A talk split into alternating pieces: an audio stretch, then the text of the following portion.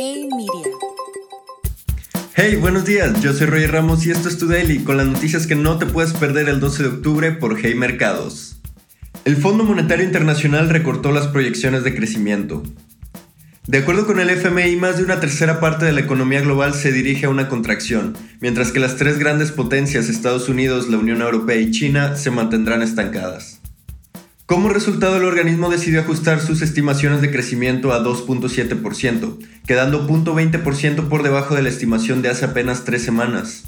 Además, la inflación podría mantenerse elevada en el corto plazo, pues el FMI estima que esta puede cerrar el año en 9.5% y no acercarse a niveles del 4% hasta 2024.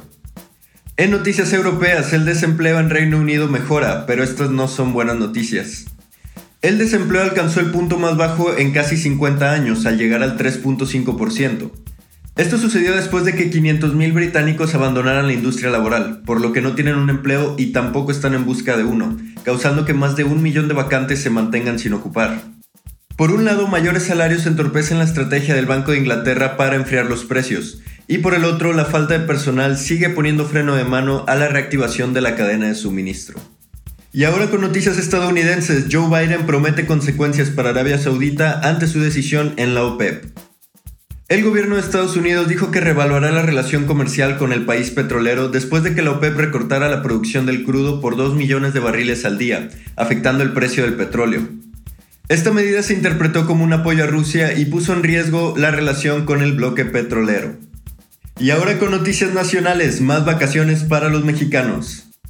El día de hoy se reanudará el debate en el Senado de la reforma laboral que tiene como objetivo aumentar los días de vacaciones para los trabajadores en México, uno de los países con menos días vacacionales al año.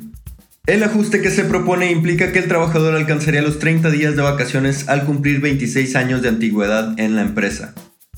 Y continuando con noticias nacionales, la Organización Mundial del Comercio subrayó sus preocupaciones sobre las políticas energéticas del país.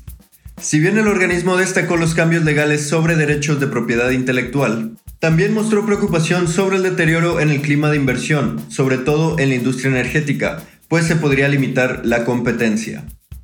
Y esas fueron las noticias que no te puedes perder hoy 12 de octubre. Yo soy Roger Ramos y esto fue tu Daily por Hey Mercados.